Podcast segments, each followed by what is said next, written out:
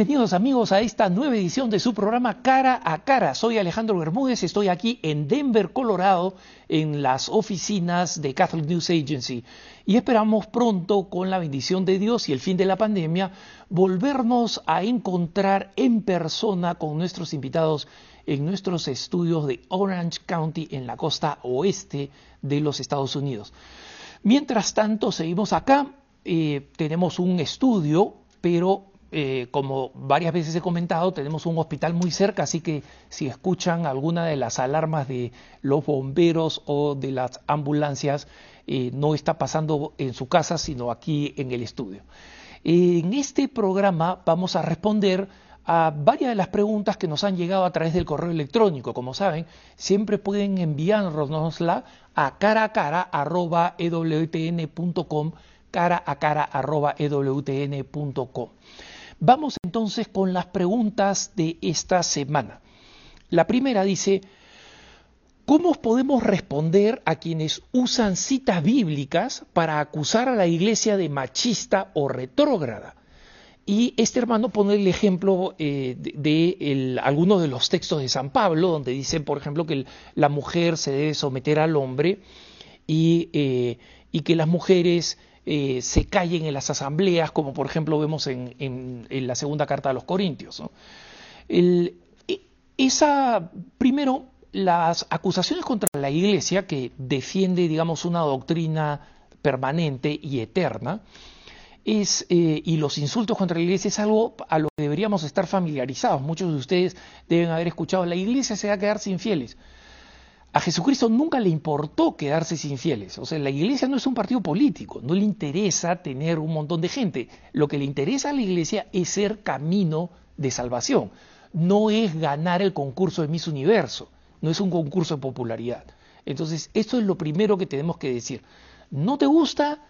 Mira, yo soy el mensajero, no mates al mensajero el anuncio universal de la iglesia es el, anuncio universal del amor de Jesucristo para la salvación.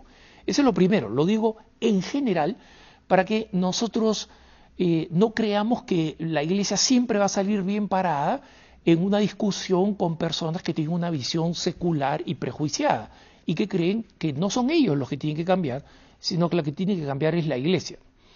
Específicamente sobre estos textos, bíblicos y eh, la dignidad de la mujer, este es un problema que tienen que responder nuestros hermanos evangélicos. ¿Por qué? Porque nosotros no hacemos una lectura literal de las Sagradas Escrituras.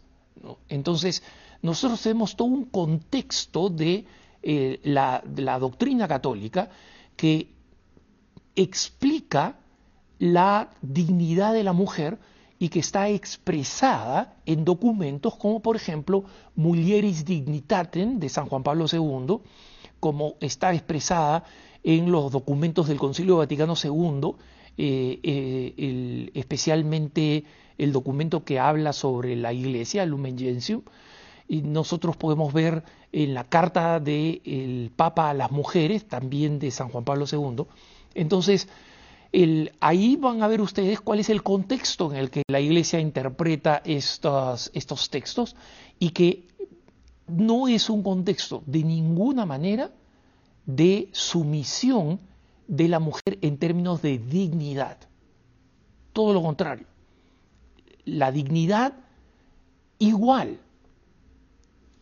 de hijos de Dios, pero las características distintas y complementarias de hombre y mujer es algo esencial, eh, central y constante de las enseñanzas de la Iglesia Católica. Así que, eh, bueno, alguien puede sacar alguna cita bíblica, recuerden ustedes, nosotros no somos protestantes hermanos, nosotros no estamos esclavizados, no somos la religión del libro, somos la religión de la revelación, la revelación de Jesucristo. Y esa revelación también nos llega, por supuesto, por las Sagradas Escrituras, eh, pero no, no somos la religión del libro, como son la mayoría de nuestros hermanos protestantes. La segunda pregunta es, desde la pandemia, la celebración de la Santa Misa se ha convertido en una asamblea de mudos por los tapabocas. ¿Qué podemos hacer? Rezar y esperar, hermano. Y, y, veo que el hermano que nos escribe es alguien que ha podido participar en una, en una misa, o sea que probablemente está en un país donde la práctica religiosa ha sido reconocida como esencial, o en un lugar donde de alguna manera está disminuyendo eh, la pandemia, porque en muchas regiones de América Latina eh, la, gente ha pasado el trío pascual, ha pasado todo, esto, todo este tiempo sin acceso absoluto a la misa. Entonces, si eh, nosotros somos una asamblea de mudos por los tapabocas, eh, respondamos más fuerte, ¿no? Animémonos a responder más fuerte, a, cantar más fuerte sobre, por encima de los tapabocas, pero entendamos que esta es una situación que tenemos que sobrellevar con un espíritu de sacrificio. Y ese sacrificio, incluso el sacrificio en el sacrificio de la misa, es decir, un sacrificio sobre un sacrificio, tenemos que ofrecérselo al Señor y prepararnos para expresar aquello que dábamos por descontado, que es la enorme bendición de tener el acceso regular a los sacramentos y a la Santa Misa. El otro hermano nos dice, sé que has hablado de la doctrina de Luisa Picarreta, pero hay un doctor en YouTube que dice que la iglesia está por aprobar sus escritos. ¿Qué pasará entonces? Mire, el proceso usual, hermano, ¿no? Eh, no todo el mundo está familiarizado con Luisa Picarreta. Luisa Picarreta es eh, una eh, mujer italiana que tiene fama de santidad, adquirió fama de santidad durante el siglo XX, em, supuestamente tuvo unas revelaciones, el, estado de esas revelaciones, de las cosas que dijo, han sido aprobadas como doctrinalmente correctas de manera regional, pero que no es lo mismo que decir que esas, esas ideas son de origen divino. Ese es un proceso más complejo. Y un doctor en YouTube eh, supongamos que, es verdad, supongamos que está eh, informado y que efectivamente muy pronto la Iglesia va a declarar eh, los escritos de Luisa Picarreta como efectivamente revelados o inspirados por Dios. Si eso es así, muy bien, se convertirá en un clásico espiritual. Yo no tengo oposición a que el Señor siga escogiendo grandes santos y místicos a los cuales les revele eh, prácticas eh, novedosas, siempre en continuidad con la tradición de la Iglesia, pero que en su momento fueron tremendamente revolucionarias. La devoción al Sagrado Corazón de Jesús, por ejemplo, con Santa Margarita María Alacoque, eh, la Divina Misericordia y todo el tiempo de dificultad que que tuvo cuando se consideraron sus enseñanzas de Sor, Faustina Kowalska como eh, heréticas o contrarias a la doctrina de la Iglesia eh, durante el magisterio de otros santos, San Juan XXIII. ¿no? Entonces, eh, cuando yo he criticado, he criticado la credulidad de aquellos que asumen como cierto antes de que la Iglesia lo declare. Eso no es católico. Entonces, si Luisa Picarreta es declarada santa por la Santa Madre Iglesia y sus escritos como teológicamente válidos que se incorporan a la tradición de los escritos espirituales de la Iglesia, bienvenido, soy el primero en sumergirme a leerlos. Así que no, no tengo una resistencia a la magnanimidad de Dios que puede utilizar personas. Eh, a lo que me opongo firmemente porque es la enseñanza de la Iglesia, no es mi preferencia, no es el gusto de Alejandro Bermúdez, es que nosotros declaremos como místicos, como videntes y como santos aquellos a quien la Santa Madre Iglesia no los ha declarado como tales, sobre todo cuando vemos la cantidad de farsantes que han habido a lo largo de la historia. en la época de Santa Teresa de Jesús, la razón por la cual sus escritos fueron eh, eh, evaluados por la Santa Inquisición, no es porque en ese entonces los dominicos eran absolutamente intolerantes, es porque la cantidad de herejes que habían eh, era enorme y todos decían que eran videntes. Entonces, obviamente todos tenían que pasar por el mismo rasero. Y ahí es cuando la iglesia determina esto sí es enseñanza. Esta mujer o este varón son santos y su doctrina es una doctrina aprobada para ser enseñada. Cuando eso llegue con Luisa Picarreta, con cualquier otra vidente, eh, varón o mujer, bienvenido sea. Pero cuando la iglesia lo decida, no antes. Siguiente pregunta. Cuando fallece un ateo que fue recto durante toda su vida y acató las leyes morales, ¿a dónde va su alma? No sé, hermano. No sé y no lo sabe nadie. Pero si conocemos, no podemos decir nada sobre eh, las personas individuales, especialmente eh, sobre, eh, sobre su incorporación a la iglesia. Recordemos que aquí hay dos doctrinas de la Iglesia que son paradójicas, pero que no están opuestas. La primera es que fuera de la Iglesia no hay salvación. Así de sencillo. La Iglesia es el sacramento de salvación. Quien no está unido a la Iglesia no se salva. Esa es la enseñanza de la Iglesia. A alguien no le puede gustar, ¿no? Chester decía Mira, una de las doctrinas que yo suprimiría si pudiera sería la doctrina del infierno, es decir, de que gente se va a condenar por la, por la vida eterna. Pero no puedo, porque sería negar la injusticia de Dios. Entonces, es verdad, no me gusta, pero es verdad. Eso decía Chesterton. Entonces, la primera parte es esa. Fuera de la iglesia no hay salvación. Pero la otra parte, que es una doctrina que ya existía, pero que fue explicada mejor en el Concilio Vaticano II, a partir del Concilio Vaticano II, es que existen muchas formas misteriosas de unirse a la Iglesia que no necesariamente son visibles a nosotros los hombres. Entonces, eh, este hermano pone el ejemplo, si esta persona siguió las leyes morales, ese no es un juicio que se puede hacer externamente. ¿Qué había en su alma?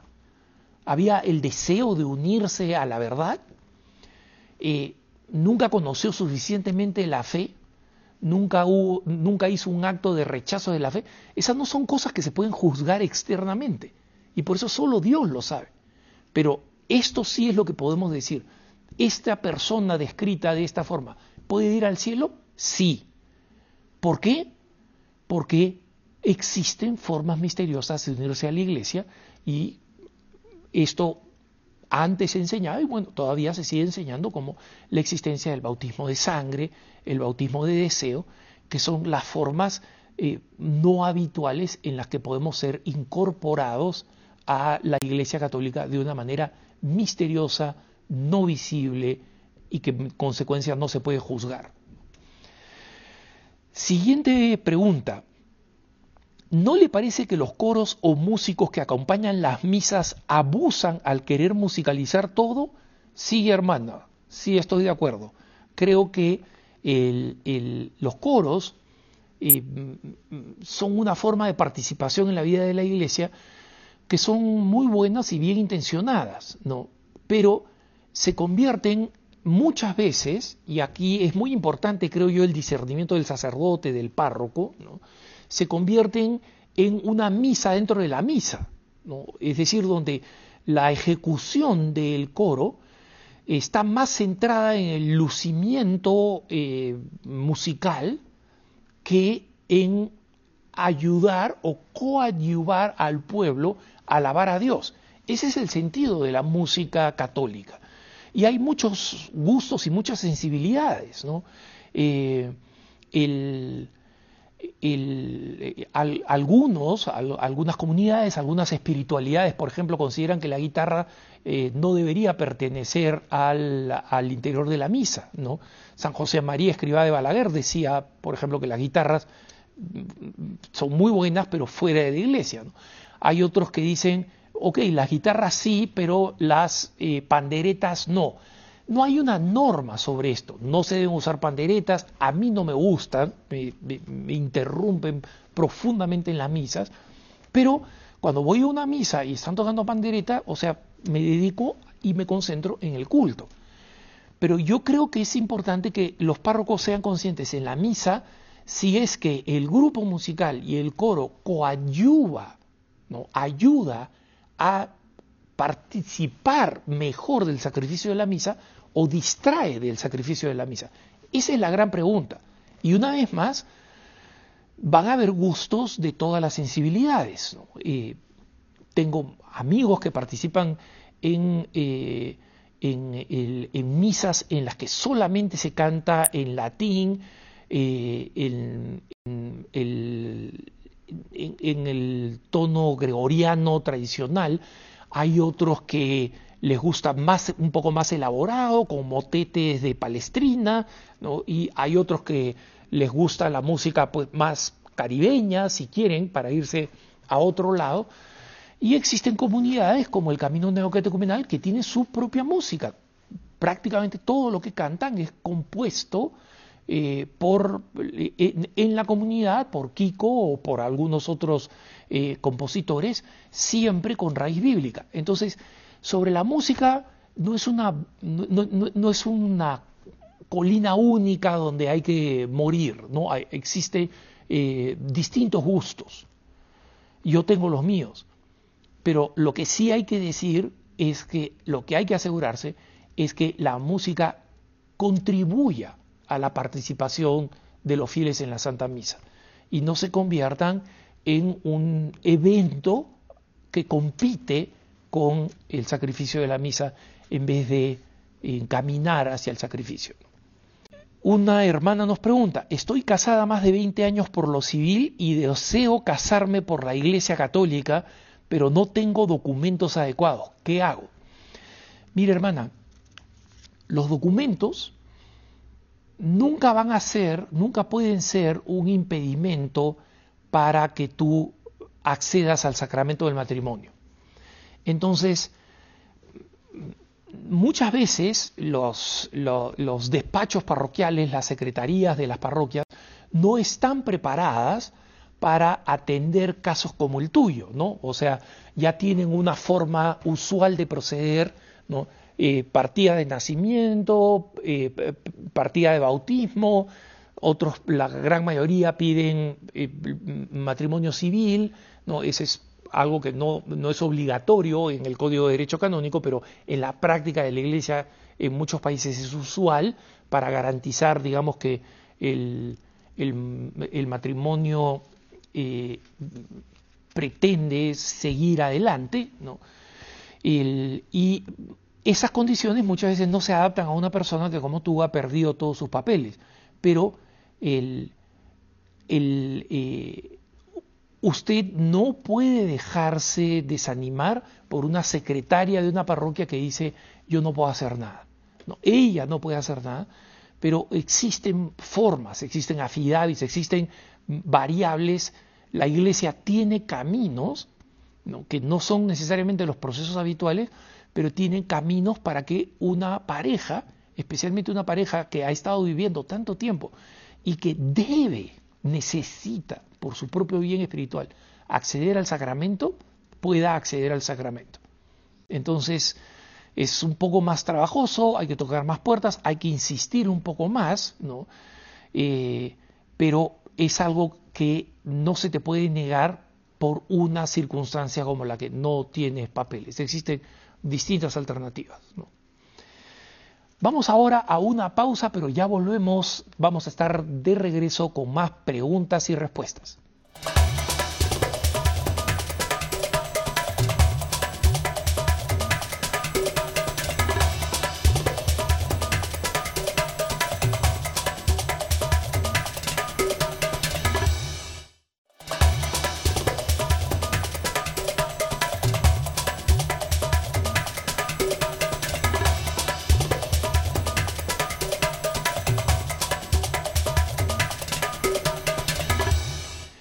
Soy Alejandro Bermúdez, hermanos, y estamos de vuelta en su programa Cara a Cara en esta edición de preguntas y respuestas.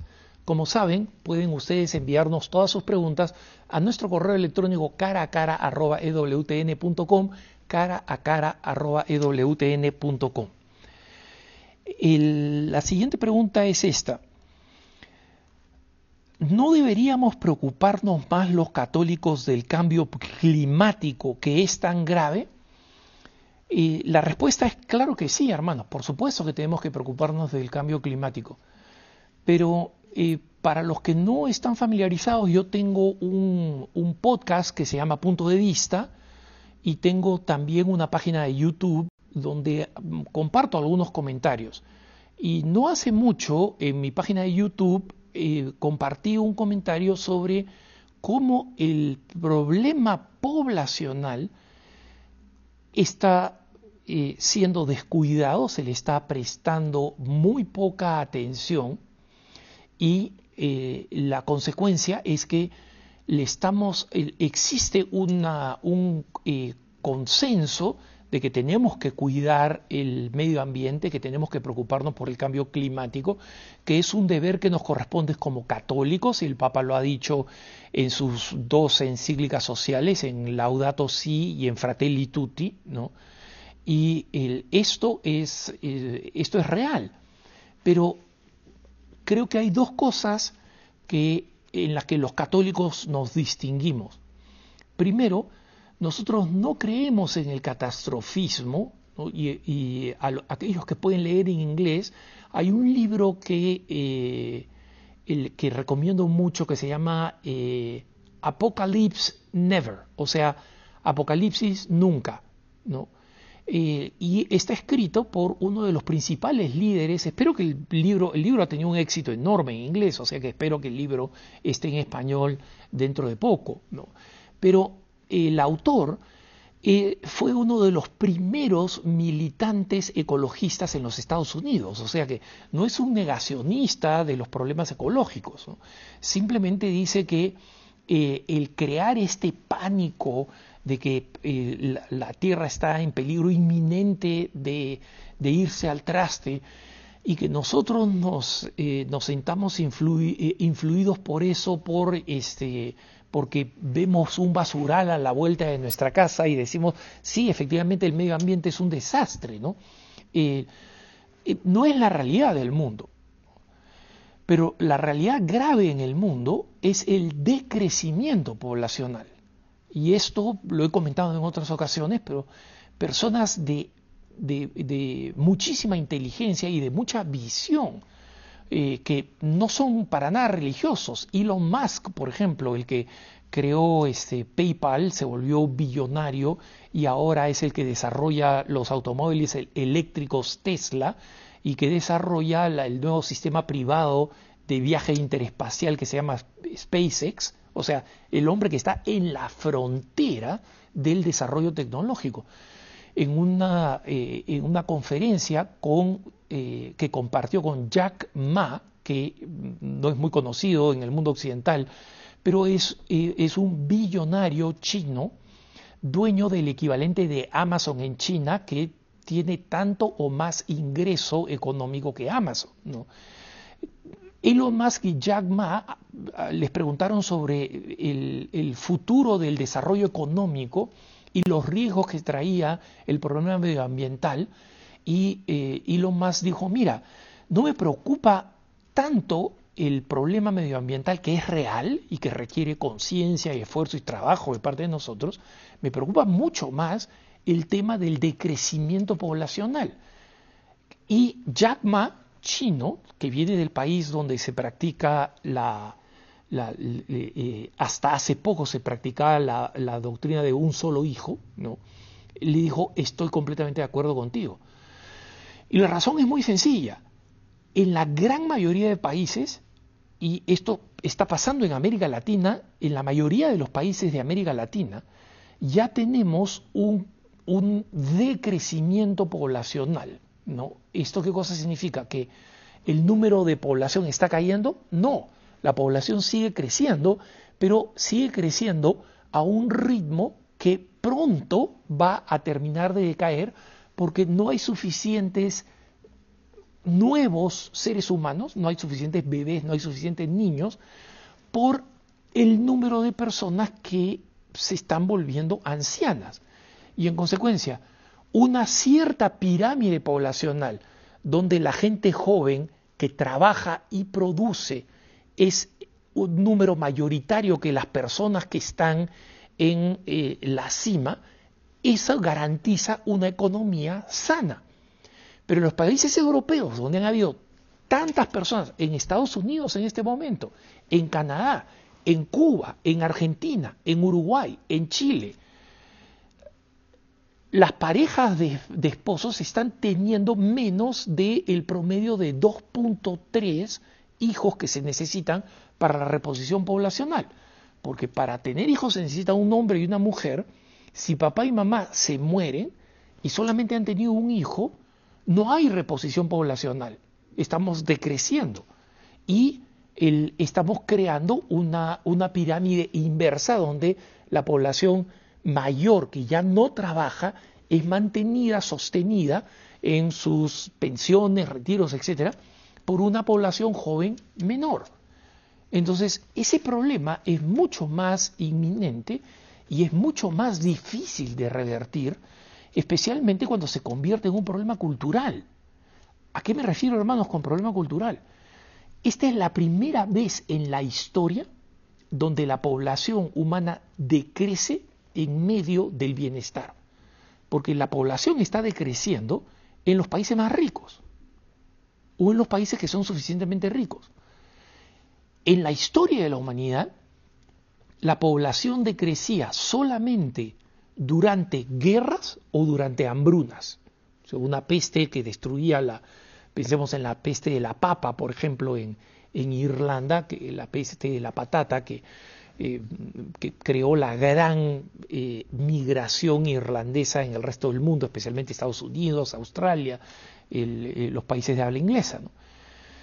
Y, el, pero esta es la primera vez en la historia donde, la, donde existe paz, existe prosperidad y las parejas no quieren tener hijos porque las consideran una, una molestia, las consideran un problema.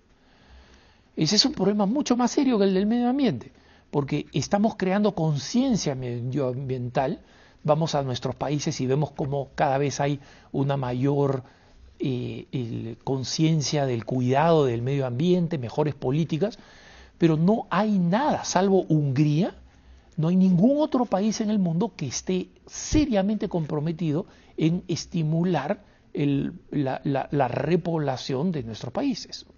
Eh, la impresión que tenemos es, mira, hay una cantidad enorme de pobres, acá hay estas chabolas, estos, estos este, barrios o pueblos jóvenes, como les llaman en el Perú, toda la gente amontonada, somos demasiados. No, hermanos, o sea, lo que hay ahí es pobreza, no es exceso de población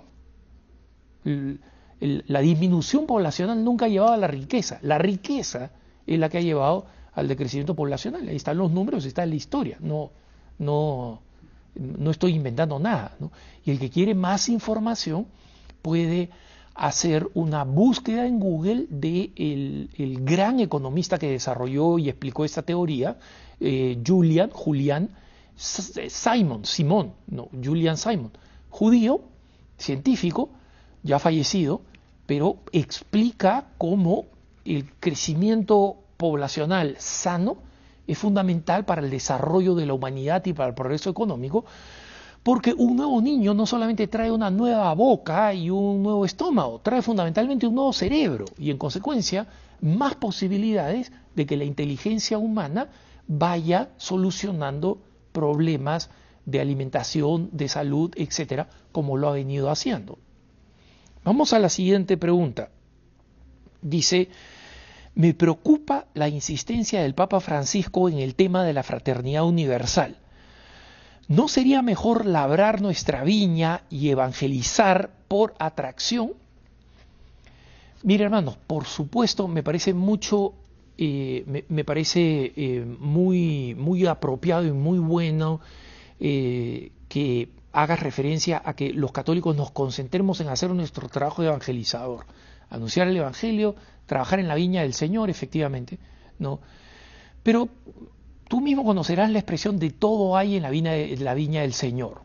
Entonces, el término fraternidad universal, lamentablemente es un término muy cargado, y es un término muy cargado porque forma parte fundamental de la eh, eh, de la expresión de los nombres y de las figuras literarias masónicas. ¿no?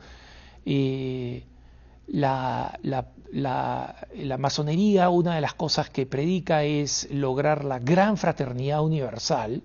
¿no? Eh, muchas de las logias masónicas se llaman de la gran fraternidad universal.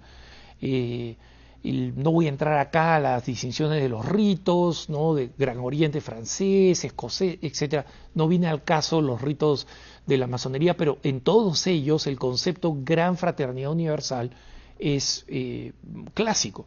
Y los católicos que están familiarizados con la masonería y los católicos que han sufrido las consecuencias de la masonería en sus propios países, pensamos específicamente en México, ¿no? Pero el resto de América Latina, yo sé que van a salir corriendo, no, en mi país también, sí, sí, sí, pero en ninguna como en México de manera tan visible, ¿no? Eh, es lógico que tengan una aprehensión natural al término fraternidad universal, pero valdría la pena preguntarse si es que el término en sí mismo es un término que es corrupto, especialmente si vamos al origen del término, ¿no? Fraternidad, somos hermanos, universal, que pertenece a todo el mundo, ¿no? Universal es la palabra en español que reemplaza la palabra en griego católicos, católica. ¿no? Entonces, nosotros decimos con San Pablo que somos hijos en el Hijo. ¿no? Entonces, que, eh, es decir, que nuestra, nuestra filiación del Padre es real a través del Hijo. Y en consecuencia, es, como explica San Pablo, somos hermanos. Entonces, Muchas veces, cuando los católicos queremos distinguirnos como corresponde de otro tipo de enseñanzas New Age o masónicas, etc., eh, rechazamos una idea completamente secular de la fraternidad, pero la fraternidad universal como realidad teológica es absolutamente correcta desde el punto de vista cristiano. Estoy de acuerdo con que muchos se puedan sentir incómodos y digan, mira, esa expresión fraternidad universal está en un punto de no retorno, o sea, ya no lo podemos este, rescatar, ¿no? Es como si los norteamericanos quisieran rescatar la palabra gay para decir contento, que es el origen de la palabra. La palabra gay en inglés significa contento eh, y se utilizaba originalmente como una ironía hacia las personas homosexuales, después fue, digamos, eh, incorporada por las personas homosexuales y hoy en día es imposible eh, creer que el nombre gay se puede rescatar y que una persona para decir que está contenta en inglés diga I am gay, ¿no? O sea, hay, hay palabras que llegan a un punto de no retorno, de acuerdo. Fraternidad universal es un concepto que está en un punto de no retorno. Mm, yo no creo. estoy extremadamente abierto a los que tienen el argumento que dicen que ya no vale la pena recuperarlo. Pero el Papa cree que se puede recuperar y lo ha dicho en Fratelli Tutti.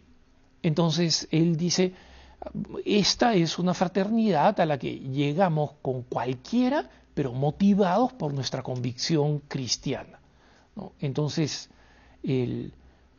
una vez más, admito que el término es problemático, pero que el término entendido en el marco de la fe, en el marco teológico, es un, es un término completamente cierto y correcto. Vamos a la siguiente pregunta. ¿Por qué los testigos de Jehová dicen que es malo hacerse la señal de la cruz? Por una razón muy sencilla, eh, hermano. Los testigos de Jehová son una comunidad eh, no reconocida como comunidad cristiana por el resto de las comunidades cristianas. Eh, para nosotros muchas veces el concepto evangélico entra a todo el mundo y los testigos de Jehová son parte de ellos. No, si ustedes van a, cualquier comunidad evangélica, de las que le tienen fobia absoluta a la Iglesia Católica o las que no, les van a decir, mira, para nosotros ni los testigos de Jehová ni los mormones son cristianos. ¿Por qué? Porque ninguna de esas dos denominaciones creen en la divinidad absoluta de Jesucristo.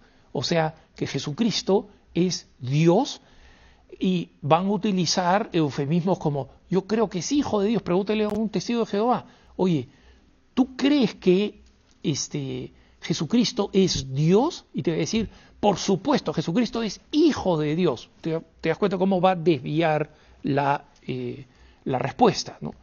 Y, este, y tú le puedes preguntar, bueno, ¿qué dices tú, no, a un testigo de Jehová, qué dices tú de eh, cuando Jesucristo le dice a Felipe, el que me ve a mí, ve al Padre. ¿no? ¿Cómo, ¿Cómo, se soplan esa cita?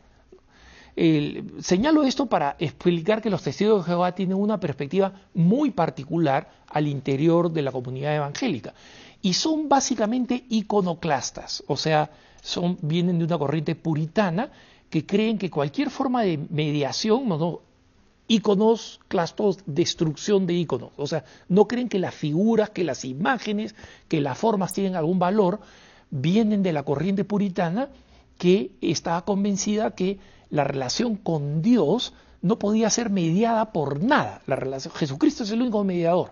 Llevan esto hasta el extremo, entonces creen que mm, las casas de culto no deben tener ninguna imagen, no, absolutamente ninguna, ni siquiera una cruz que no debería haber ninguna figura, es decir, la, obsesión de los protestantes contra los que consideran que mm, los católicos vemos como ídolos, entre comillas, ya llevada al extremo. Ese es, digamos, el origen puritano de los testigos de Jehová.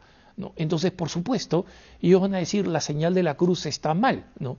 Eh, y es simplemente por su origen puritano. Pero el origen puritano, pues, se, eh, remonta al, al, siglo XVII, ¿no? Y la señal de la cruz es de los principios del cristianismo.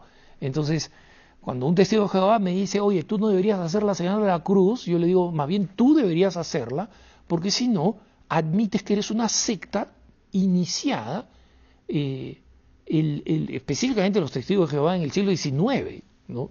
hablaba del puritanismo, pero en el siglo XIX y en consecuencia no sabes nada de la sucesión apostólica y de las auténticas tradiciones cristianas. Pasemos eh, a la siguiente pregunta. Un hermano me escribe diciendo, recientemente usted, o sea, un servidor, señaló que la Inquisición no tiene nada que ver con usted y estoy en desacuerdo porque todos los católicos pertenecemos a la Iglesia y esta fue una era oscura y detestable de la historia. No, hermanito, no es así.